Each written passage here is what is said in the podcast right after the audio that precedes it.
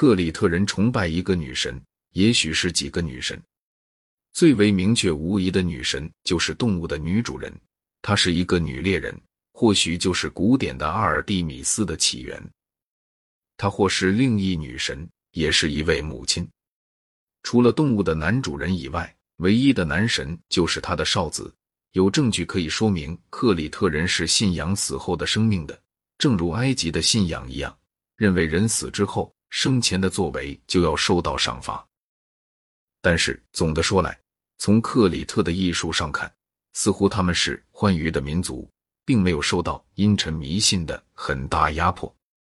他们喜欢斗牛，斗牛时女斗士和男斗士一样表演出惊人的绝技。斗牛是宗教仪式。阿瑟·伊万斯爵士以为斗牛者属于最高的贵族。传下来的图画都是非常生动而逼真的。克里特人有一种直线型的文字，但是还没有人能够辨识。他们在国内是和平的，他们的城市没有城墙，他们无疑是受海权的保护。在米诺文明毁灭之前，约当公元前一千六百年左右。他传到了希腊大陆，在大陆上经历了逐渐退化的阶段，直至公元前九百年为止。这种大陆文明就叫迈锡尼文明。它是由于发掘帝王的陵墓以及发掘山顶上的堡垒而被人发现的。这说明了他们比克里特岛上的人更害怕战争。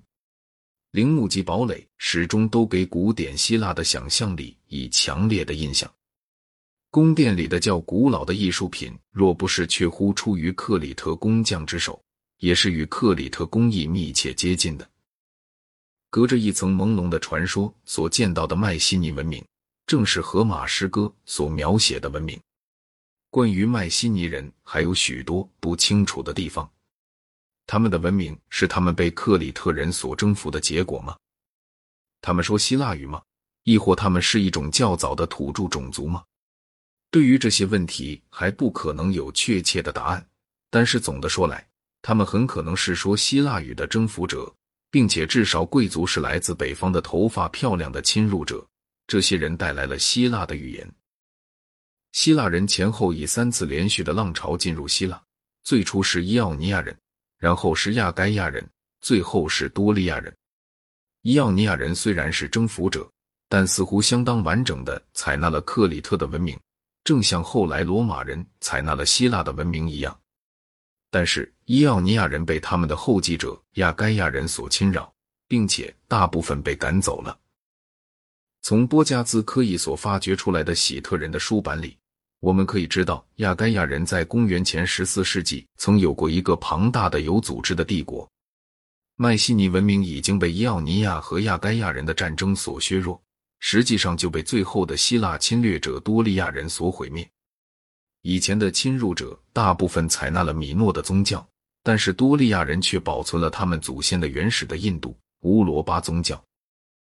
然而迈锡尼时代的宗教却仍然不绝如缕，尤其是在下层阶级之中。而古典时代希腊的宗教就是这两种宗教的混合物。虽然上述的情况可能是事实。但是我们必须记得，我们并不知道迈锡尼人究竟是不是希腊人。我们所知道的只是他们的文明毁灭了，在他告终的时候，铁就代替了青铜，并且有一个时期，海上霸权转到腓尼基人的手里。在迈锡尼时代的后期结束之后，有些入侵者定居下来，变成了农耕者，而另有些入侵者则继续推进，首先是进入希腊群岛和小亚细亚。然后进入西西里和意大利南部，他们在这些地方建立了城市，靠海上贸易为生。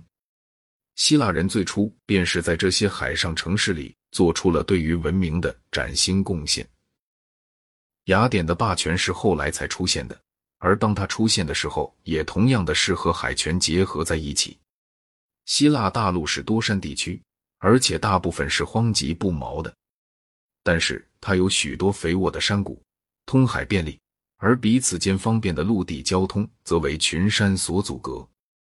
在这些山谷里，小小的各自分立的区域社会就成长起来。他们都以农业为生，通常环绕着一个靠近海的城市。在这种情况之下，很自然的，任何区域社会的人口只要是增长太大，而国内资源入不敷出时，在陆地上无法谋生的人就会去从事航海。大陆上的城邦就建立了殖民地，而且往往是在比本国更容易谋生的多的地方。因此，在最早的历史时期，小亚细亚、西西里和意大利的希腊人都要比大陆上的希腊人富有的多。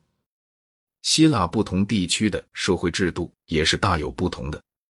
在斯巴达，少数贵族就靠着压迫另一种族的农奴的劳动而过活。在较贫穷的农业区，人口主要的是那些靠着自己的家庭来耕种自己土地的农民们；但是在工商业繁荣的地区，自由的公民则由于使用奴隶而发财致富。采矿使用男奴隶，纺织则使用女奴隶。在伊奥尼亚，这些奴隶都是四邻的野蛮人，最初都是战争中的俘虏。财富越增加，则有地位的妇女也就越孤立。后来，他们在希腊的文明生活里几乎没有了地位，只有斯巴达是例外。一般的发展情况是，最初由君主制过渡到贵族制，然后又过渡到建主制与民主制的交替出现。国王们并不像埃及的和巴比伦的国王那样具有绝对的权利，他们需听从元老会议的劝告，他们违背了习俗便会受惩罚。建主制并不必然的意味着坏政府，而仅仅指一个不是由世袭而掌权的人的统治。民主制即指全体公民的政府，但其中不包括奴隶与女人。早期的建主正像梅迪奇家族那样，乃是由于他们是财阀政治中最富有的成员而获得权力的。他们的财富来源往往是占有金银矿。并且由于伊奥尼亚附近吕底亚王国传来了新的铸币制度而大发其财。铸币似乎是公元前七百年以前不久被人发明的。商业或海盗掠夺，起初这两者是很难分别的。对于希腊人最重要的结果之一，就是使他们学会了书写的艺术。虽然书写在埃及和巴比伦已经存在过几千年了。而且，米诺的克里特人也曾有过一种文字，这种文字还没有人能识别。然而，并没有任何决定性的证据可以证明希腊人在公元前十世纪左右以前是会写字的。他们从腓尼基人那里学到书写的技术。腓尼基人正像其他叙利亚的居民一样，受着埃及和巴比伦两方面的影响，而且在伊奥尼亚、意大利和西西里的希腊城市兴起之前。他们一直握有海上商业的霸权。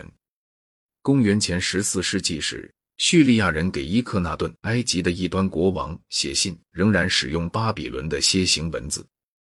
但是，推罗的希拉姆（公元前九百六十九至九百三十六年）已经用腓尼基字母了。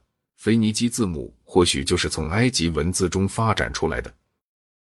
最初，埃及人使用一种纯粹的图画文字。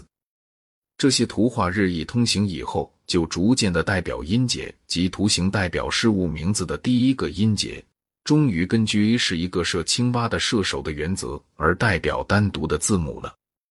最后的这一步，埃及人自己并没有完成，而是由腓尼基人完成的，而这就给了字母以一切的便利。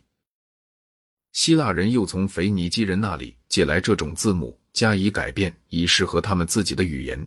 并且加入了母音，而不是像以往那样仅有子音，从而就做出了重要的创造。毫无疑问，获得了这种便利的书写方法，就大大促进了希腊文明的兴起。